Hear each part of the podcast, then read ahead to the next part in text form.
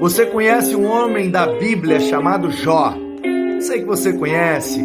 Jó, que passou muitas e ruins. Ele não passou poucas e boas, ele passou muitas e ruins, muito ruins. Mas ele superou, ele perseverou. É, saca só.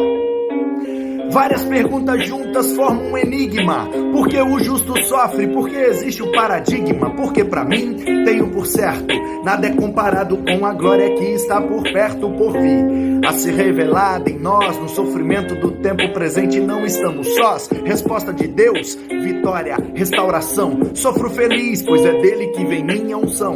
É verdade, a adversidade faz parte da vida, da real realidade do servo fiel que pratica fraternidade de todos os dons, o maior é caridade. Eu te conhecia de ouvir falar, agora te vejo. Fazer o bem que nem Jesus é o que almejo. Fé, coragem, que o tempo passa é o que desejo. Posso cair, mas nunca eu me rastejo. Cair é do homem, é de Deus o levantar. Por ele eu prossigo e sigo sem parar. Se ele que me deu, só ele que vai tirar. Só preciso crer na fé, continuar, ser como Jó, homem íntegro reto, firme na rocha, forte igual concreto, temer a Deus, me desviar, sem ansiedade, em Cristo esperar. Meu Senhor, faça tua vontade. Eu quero adorar-te em espírito, em verdade, cumprir o teu querer, me dá dignidade perante qualquer membro desta sociedade humana que profana contra ti. Não esperam assim como fez Davi. Sendo assim, para mim não foi uma aposta. A males que vem para bem, essa é a resposta.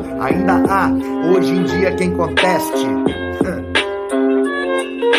Ainda há hoje em dia quem conteste, mas Satã perdeu, Deus ganhou e Jó,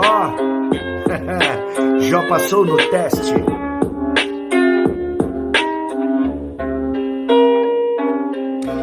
Assim, para mim não foi uma aposta. Há males que vem para bem, essa é a resposta. Ainda há, hoje em dia, quem conteste. Satã perdeu, Deus ganhou e Jó passou no teste. Ainda há, hoje em dia, quem conteste. É. Mas é incontestável que Satã perdeu e Deus ganhou e Jó passou no teste. Ah! Uh!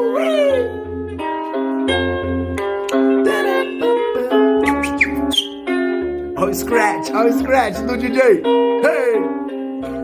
Hey!